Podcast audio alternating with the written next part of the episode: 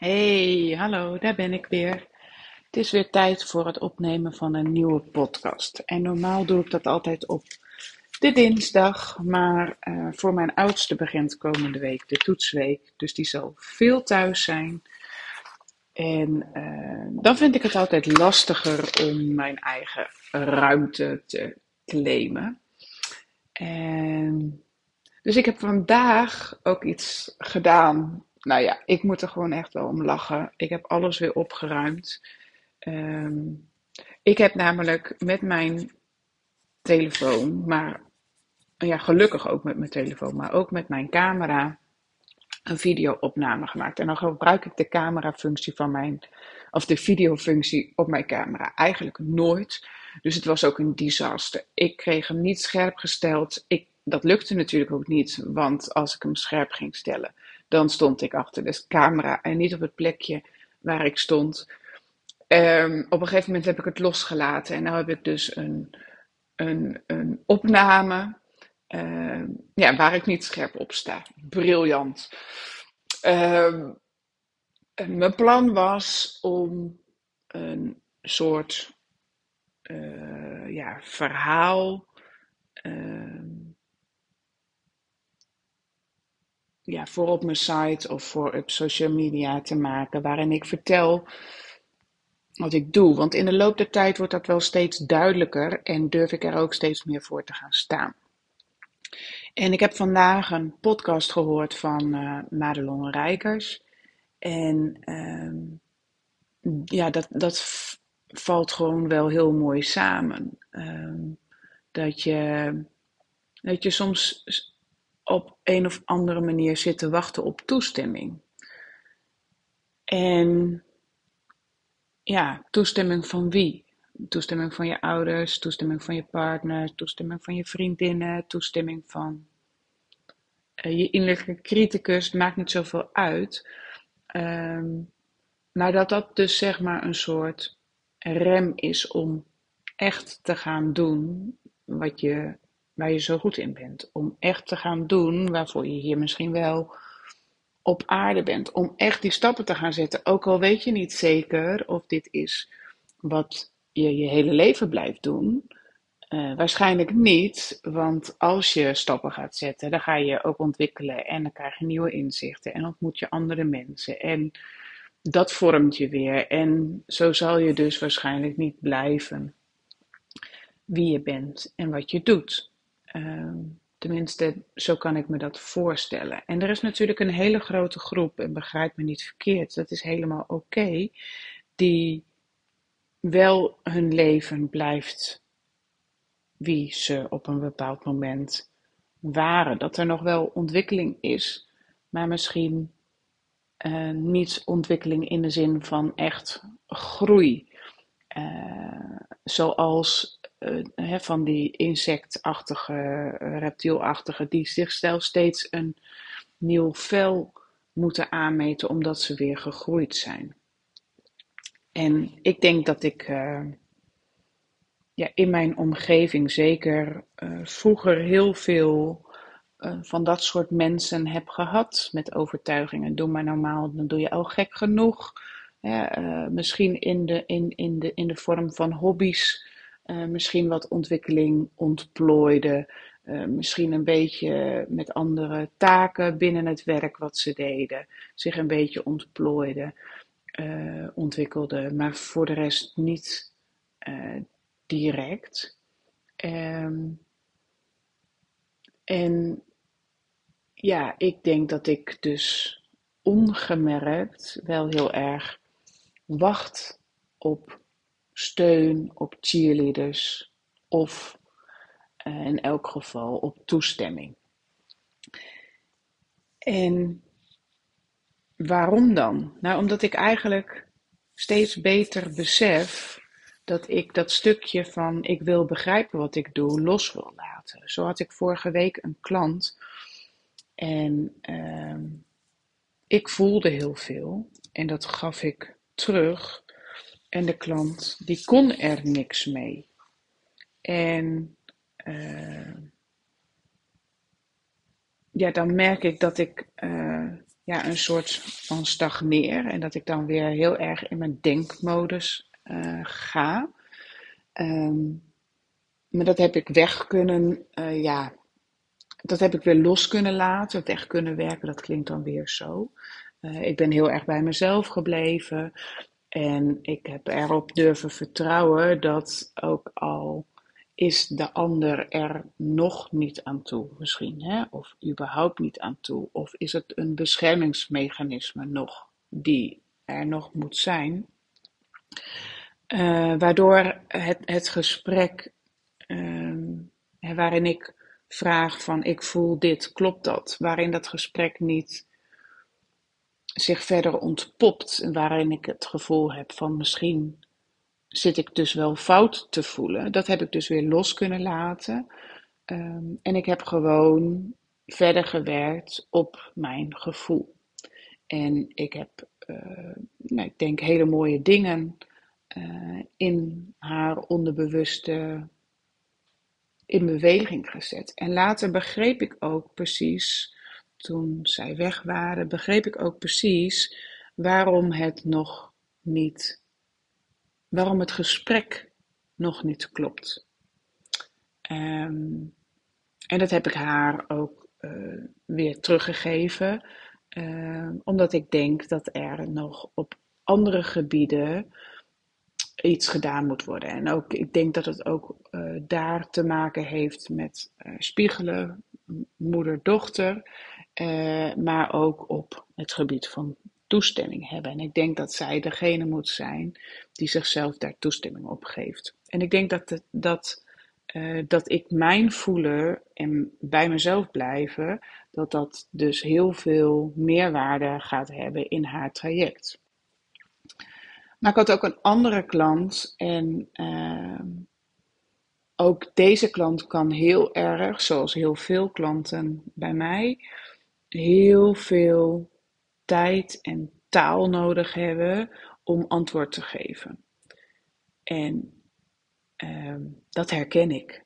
En dat is ook oké. En ik wacht gewoon rustig. En ik werk gewoon rustig door. En ik ben dan echt soms super irritant om te vragen: oké, en wat zit hier dan onder? Of oké, je zegt dit, maar wat betekent dat dan? Um, of je zegt dit, maar ik voel heel erg dat. Wat doet dat met je? En um,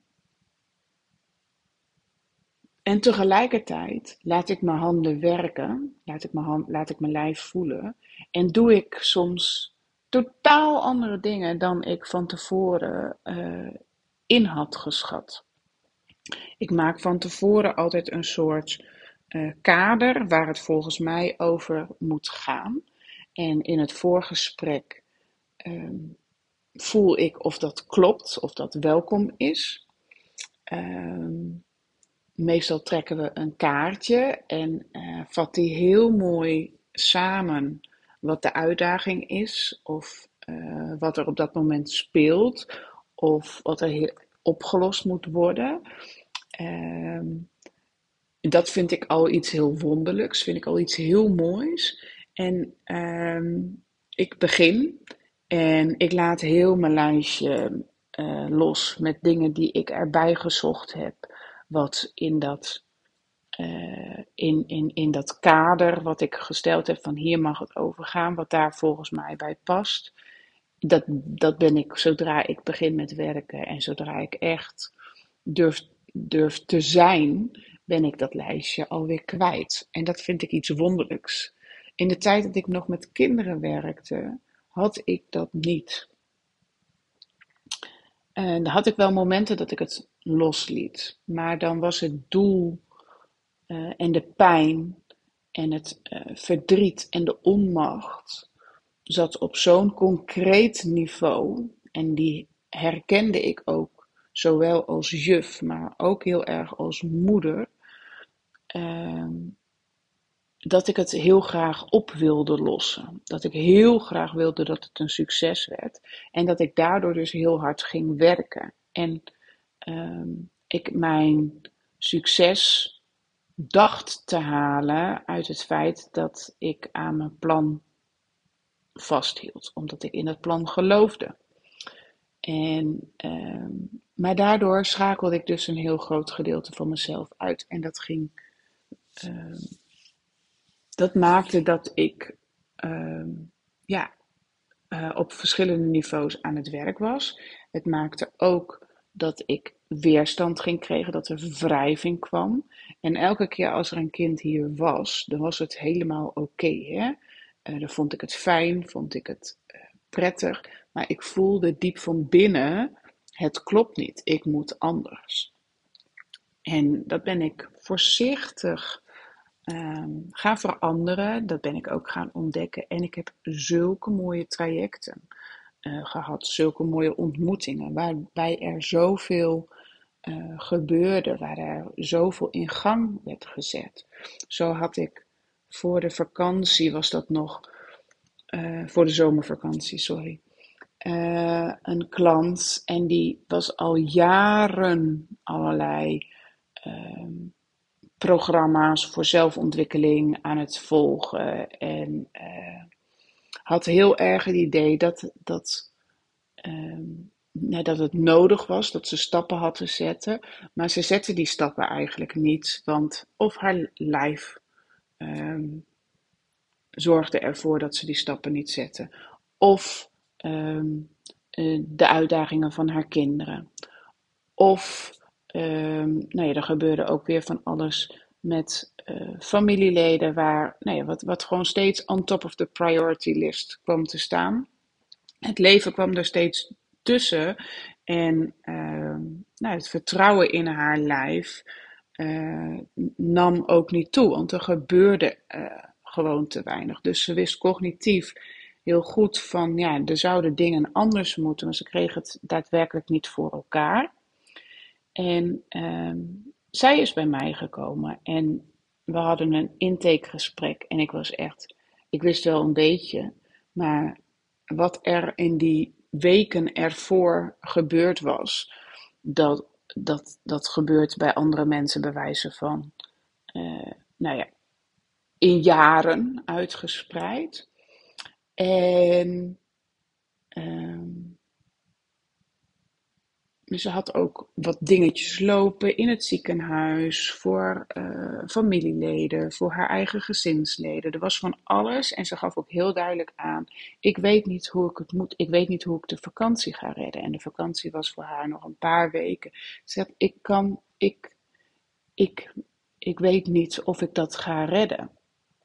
Dus het doel was heel duidelijk: van we gaan zorgen dat jij ontspanning gaat voelen en dat jij. Um, ja, in, toch in dat contact met je gevoel blijft. Want dat is wel een sterk punt van haar. Maar hè, het leven kwam er steeds tussen. En moest, uh, ze moest steeds voldoen. Ze moest het oppakken van zichzelf. Of, nou ja, goed, als moeder heb je dat gewoon ook af en toe uh, te doen. En zij is toen één keer geweest. En het was mooi, het was emotioneel, het was. Uh, het ging heel diep. En uh, zij ging weg en ze voelde zich ontspannen. En ze zei van ik weet niet wat, maar ik voel echt dat er iets in beweging is gezet. Ik voel echt dat er iets veranderd is alsof uh, ik niet, nu niet meer op drijfzand sta. Ik kan het niet anders omschrijven. En het duurde heel lang, de vakanties zaten ertussen en onze vakanties liepen niet gelijk. Dus dan, ja, dan zit, je, zit je soms al wel op negen weken.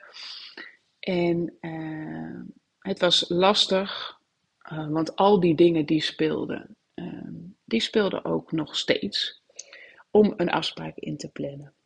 Maar ze kwam en ze zei, we hadden weer het gesprek, ik zei, wat is er allemaal gebeurd? Want ik ik ben uh, op dit punt, uh, ben je bij mij weggegaan. En er was zoveel gebeurd. Ze had het besluit genomen om weer te gaan werken. Ze had uh, mooie cursussen gedaan. Ze had dingen in het ziekenhuis afgerond. Ze had met haar vuist op tafel geslagen in de begeleiding omtrent haar kinderen. Daar was ontzettend veel gebeurd in ontzettend weinig tijd. Uh, het, uh, de zorg van, uh, van haar familielid had handen en voeten ge gekregen. Er was ontzettend veel in beweging gezet.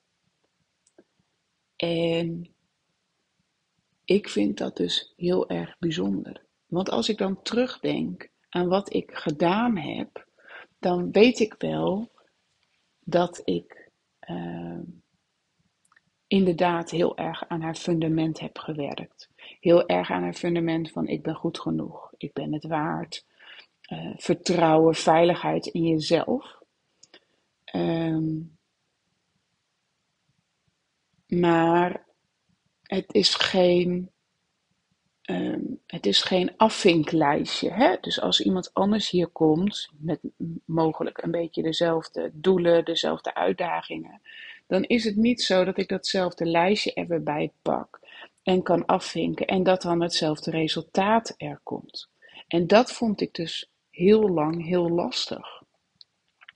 Het is niet zo dat als jij bij mij komt en ik zie dat jij um, stevig staat op zich en een stevige persoonlijkheid hebt en goed in jezelf vertrouwen, maar ik zie bijvoorbeeld dat je tenen omhoog gaan, dat ik gewoon weet, oké, maar uh, jij bent makkelijk uit het veld te slaan. Uh, jij bent uh, met tegenwind, ben jij al je zekerheden kwijt. En als ik nou zus en zo en zo doe, dan nee, zo werkt het niet. Of zo werk ik niet. Als jij bij mij komt en je hebt je tenen omhoog, dan kan het maar zo zijn dat ik helemaal niet met je voeten aan de slag ga. Dat ik, dat mijn handen mij heel ergens anders brengen. En feitelijk komt het er dus op neer dat wat ik doe, wat ik dan breinwerken heb genoemd, dat het is dat ik voel wat jouw lichaam jou wil vertellen. En uh, dat ik voel wat jouw lijf nodig heeft. En dat ik dus voel uh, dat ik de omstandigheden zo maak dat wat jou in de weg zit, of wat jij nog nodig hebt om dingen los te laten, dat dat, dat ook kan. En uh, dat hoeft dus niet door met elkaar erover in gesprek te zijn. Dat hoeft niet. Dat vind ik wel prettig en dat vind ik fijn werken. Um, maar dat is niet nodig. Ik denk wel, doordat ik als het ware een soort opstellingen met je lichaam doe, dat er um, nog veel meer inzichten naast al dat werken aan voorwaarden uh, kan plaatsvinden. Dus als je mij vraagt van ja, hoe werkt het dan, dan kan ik je dat niet uitleggen. Ik kan je wel uitleggen hoe het ongeveer gaat zijn. We hebben een gesprekje.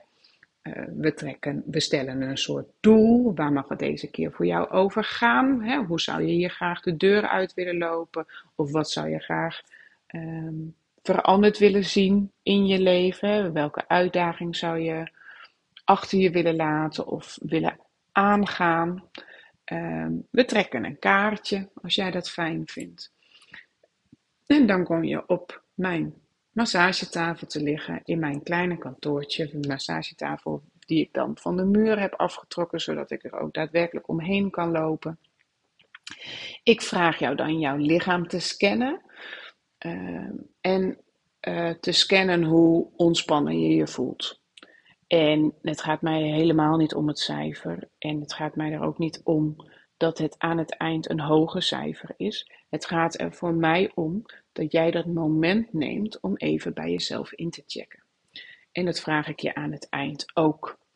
En ik vraag wat in jouw lichaam zeurt, wat in jouw lichaam aandacht vraagt. En dan hoop ik dat ik ergens in dat ritueel mijn ringen en horloges en toestanden heb afgedaan. Wat ik heel vaak nog vergeet, omdat ik dan zo, ja, blijkbaar met de ander bezig ben of zo. Ik weet het niet. Um, en dan ga ik aan het werk. Dan uh, ga ik je voelen. En um, dan laat ik mijn handen spreken. En het kan zijn dat jij uh, aangeeft van, oh, oh, dit vind ik echt heel onprettig. Ik voel me echt heel erg klein worden nu. Of, oh, dit geeft heel veel spanning hier en daar. En dat is dan een ingang voor een gesprek. Dan vraag ik bijvoorbeeld, oké, uh, is dat iets wat in je le uh, leven vaker voorkomt? Of uh, ik koppel het soms terug aan dingen in ons voorgesprek. Of ehm, soms zeg ik helemaal niks. En ehm, ga ik alleen maar in je lichaam bezig om het gevoel weg te laten zijn. Het is dus iets wat werkt en het klopt. En uh, ik was altijd iemand die heel goed wilde begrijpen. Want uh, ja, ik, ja, ik denk. Um, ik was iemand die, ik ben iemand die heel veel voelt en aanvoelt, maar dat was altijd gericht om mijn leven veilig te laten zijn. En zo was ik ook bezig altijd om dingen te begrijpen. Want als ik het begreep en ik kon het uitleggen, dan werd het geaccepteerd en daardoor voelde ik me ook weer veilig. Ik heb, denk ik, ergens, maar dat is iets wat ik uh, misschien nog binnenkort ga onderzoeken of wat wel een keertje langskomt. Ik ben denk ik iemand die ergens in mijn leven uh, geraakt is omdat ik dingen verwoordde of dingen aanraakte of nou ja, zo met mijn vinger in een wond ging porren die ik voelde en waar ik dus vragen waarschijnlijk over stelde die uh, niet als prettig werden ervaren. En uh, waarin ik me dus afgewezen voelde op mijn voelen. En dat ik mij daar uh, onveilig bij heb gevoeld. En dat ik dus ergens besloten heb: het, het komt. Het, uh, ik voel me alleen maar veilig um, als andere mensen dus niet mij afwijzen en niet zo'n oordeel hebben. En dat doe ik door alles te kunnen begrijpen en te kunnen beargumenteren.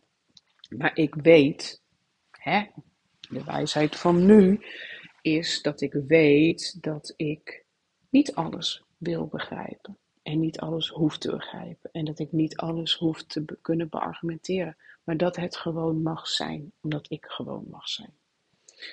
En um, ja, ik denk dat een heleboel coaches zo werken. Ik zie mezelf ook niet als coach. Ik zie mezelf misschien meer als iemand die de voorwaarden voor jou, in jou, in jouw hele zijn zo neerzet dat jij die stappen kan gaan maken. Dus ik kan me heel goed voorstellen dat je bij mij een traject begint en dat je daarna een coach neemt, een loopbaancoach of een businesscoach of een uh, ander soort traject om uh, je uh, in dat opzicht weer verder te ontwikkelen. Dat ik, dat ik zorg voor die veilige basis in jezelf. Ehm, ja, dat kan ik me voorstellen. En ik weet niet of dat zo is. Ik weet ook niet of dat zo zal zijn. Um, ja, maar ik denk dat het uh, ja, zo werkt. En ja, wat me ook heel erg heeft tegengehouden, hè, ik durfde dus dat voelen niet nou, echt uit te dragen. Uh, maar wat me ook tegenhield, is dan dat gezegde van ja, bij de loodgieter lekt het ook. Uh, ja, bij mij lekt het ook ik heb ook echt nog heel veel te onderzoeken en te ontwikkelen en te leren en anders te doen en aan te kijken. En nou ja, noem, noem alles maar op. En um, er was in mij een overtuiging, ja, zo, zolang jij het zelf nog niet op orde hebt, zolang jij zelf nog steeds in bepaalde patronen blijft uh, stappen die je niet helpen, zolang jij bepaalde overtuigingen niet los kan laten, zolang dat er allemaal nog is, zolang het bij jou blijft lekker, hè, uh, vind ik niet dat jij uh, daarmee bezig kan. En dat vond ik in, met kinderen minder, want uh, met kinderen had ik daar echt, ik had de PABO gedaan, ik had een opleiding gedaan. En uh, ik had daarna nog speciaal onderwijs en remedial teaching gedaan. Ik had uh, master A en master B uh, gehaald. Ik had dus op een heleboel vlakken wel bewezen dat ik wat in de vingers had. Ik, ik kreeg um, vaak wel complexe klassen. Ik, ik, ik, ging mes, ik bleef mezelf ontwikkelen. Uh, ik was nieuwsgierig naar wat er allemaal mogelijk was. Um, ik wilde, uh, ja, ik, ik was daar gewoon volop in beweging. En ik kreeg ook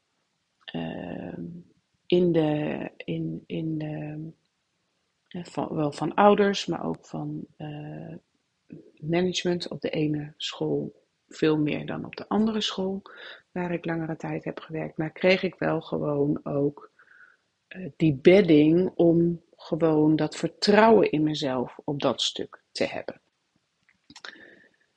En met wat ik nu doe, ja, moet dat stuk vertrouwen dus komt dus niet zozeer uit uh, het feit dat ik ter terug kan vallen op allerlei diploma's die ik heb gehaald. Uh, uh, ik, ik doe een manetje van alles. Ik heb uh, opleidingen gedaan bij RMT.